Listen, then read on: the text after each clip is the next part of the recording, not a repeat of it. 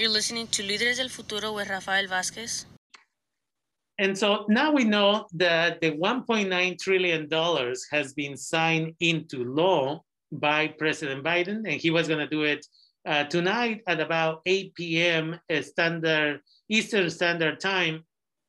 But he decided to do it in the morning today, uh, March 11, 2021, because he wanted, because people were pushing to get the money out as quickly as possible. And when I say about the money, is the $1,400 that uh, taxpayers, some taxpayers, will be able to qualify for.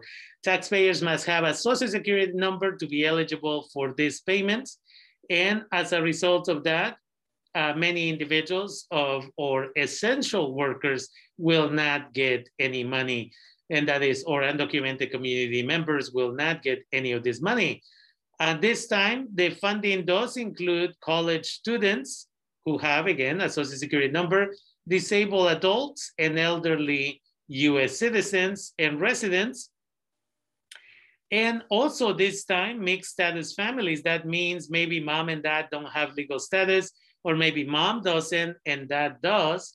Uh, and then the child is a US citizen, then the, the money will come for the US uh, citizen child or children. And so that is $1,400 that they will be able uh, to qualify for.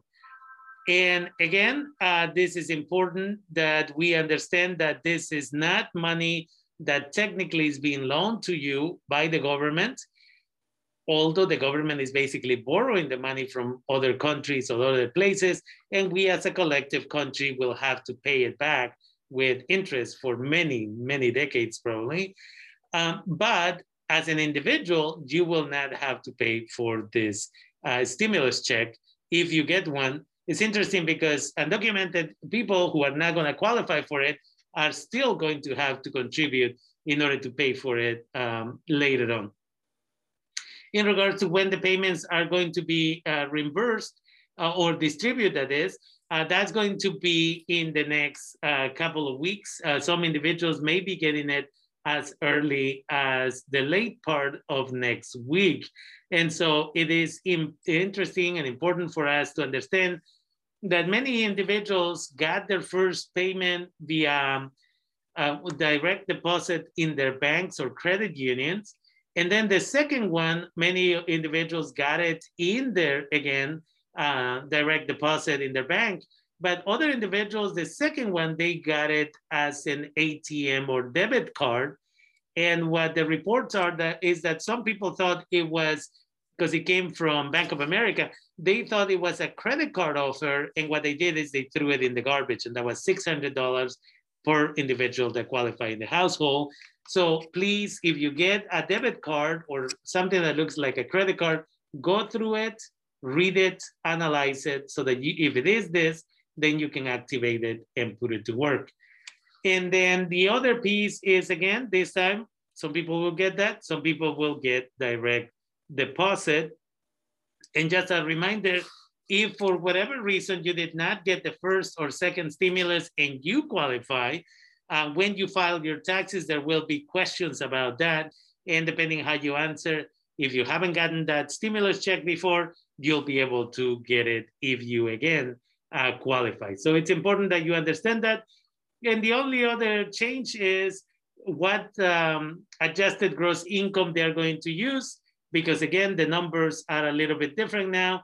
For a single individual, the single individual cannot make more than um, $75,000, heads of household 112, uh, $112,500, and again, 150 for people who are um, married. But uh, again, the question is, what if I haven't filed my 2020 taxes um, and I made more than $75,000 and I'm single, but in 2019, I made 70,000 or $72,000, let's say, uh, the federal government says it's okay if you haven't filed your taxes. We're going to base it on the $72,000 and you will not be punished if you end up filing your taxes later on and technically you no longer qualify. That money will never be asked of you And again, this is not money that you're gonna have to pay back.